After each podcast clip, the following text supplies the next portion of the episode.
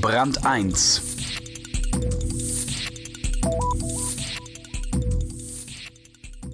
Der Kunde ist König.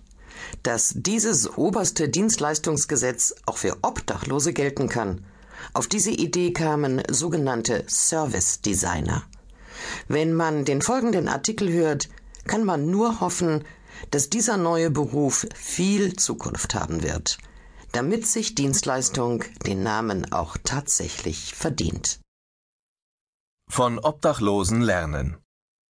Was haben eine Wärmestube für Obdachlose, das Angebot einer Bank und Hilfe für schwangere Frauen miteinander zu tun? All dies sind Dienstleistungen.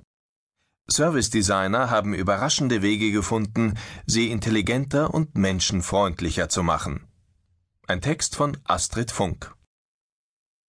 Waren Sie schon einmal obdachlos?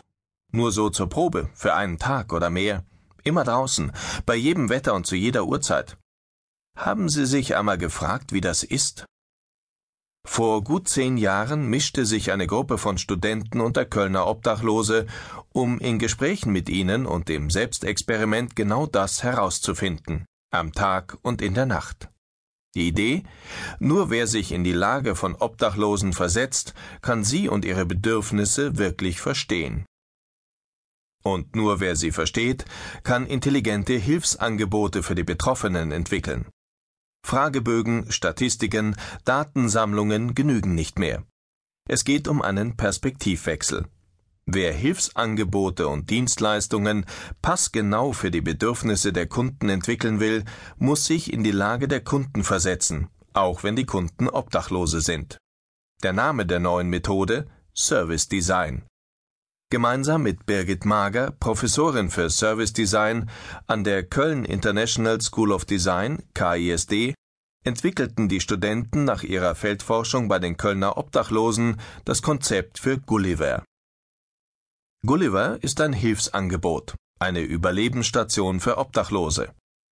Seit etwa sechs Jahren gibt es Gulliver, Träger ist das Kölner Arbeitslosenzentrum. Das zweigeschossige Gebäude füllt einen der Bahnbögen unterhalb des Kölner Hauptbahnhofs aus. Der weiße Gulliver-Schriftzug auf rotem Grund hebt sich deutlich vom Grau der Straßentunnel daneben ab. Drinnen gibt es ein Café, Sanitäreinrichtungen, Waschmaschinen, einen Tagesruheraum, einen Internetarbeitsplatz und eine Kammer mit gespendeter Kleidung.